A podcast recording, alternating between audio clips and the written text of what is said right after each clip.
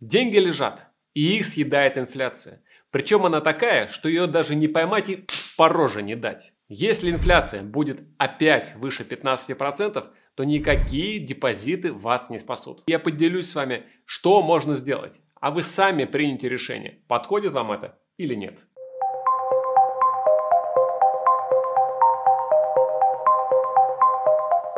Итак, вышла новость на РБК. Сбер предупредил о разгоне инфляции из-за денежной массы.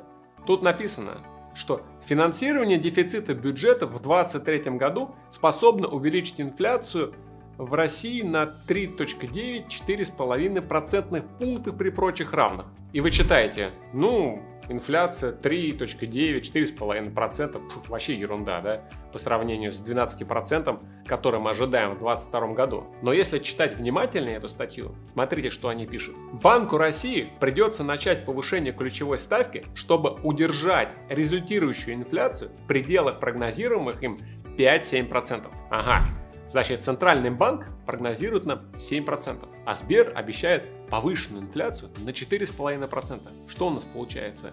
Что нам Сбер говорит, что инфляция будет опять 12%. Но при этом он скрывает такими странными, запутанными словами. Если вас тоже раздражает, когда вами пытаются вот так вот манипулировать, нажимайте лайк. Итак, почему депозиты вас не спасут?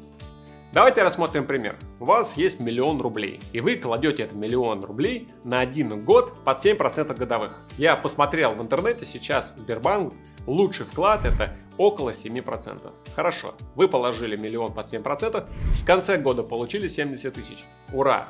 Но если инфляция будет 12%, как обещает Сбербанк, то она съест 120 тысяч рублей. Минус 50 тысяч вне вашу пользу. Но мне придется вас расстроить. Согласно нашей математической модели, инфляция в 2023 году будет не 12%, а 18%. Я уточню, это реальная инфляция. Это не та инфляция, которую будут транслировать проправительственные СМИ. Что же получается?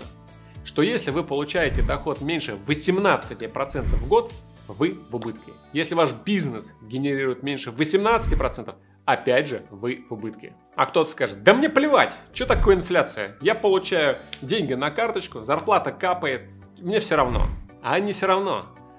18% это 1 пятая вашего дохода через год. Допустим, у вас зарплата 50 тысяч рублей.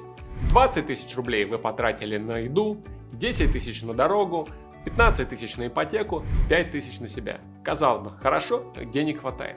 Но их не будет хватать. Через год на то же самое вам потребуется уже 60 тысяч рублей. Плюс 10 тысяч рублей.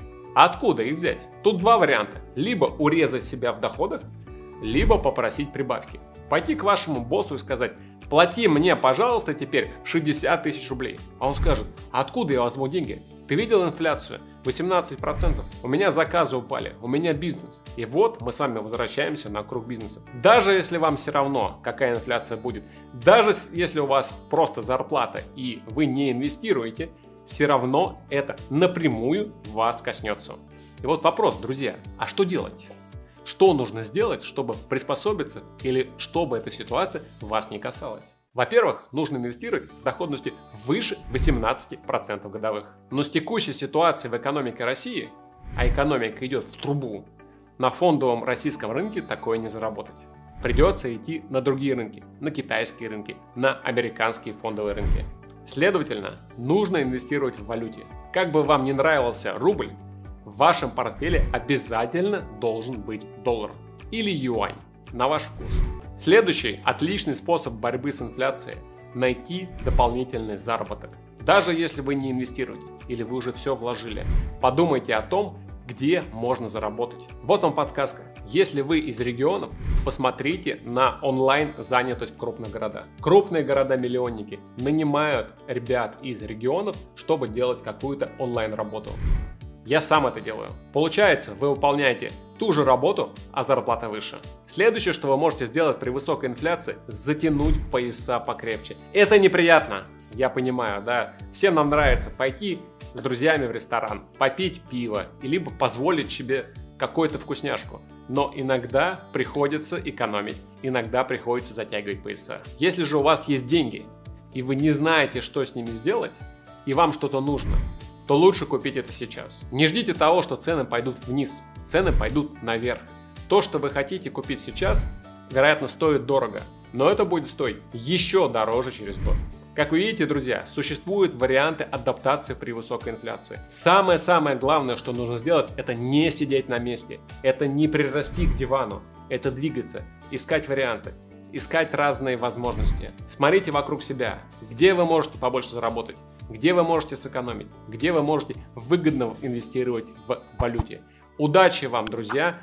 Подписывайтесь на этот канал, остаемся на связи.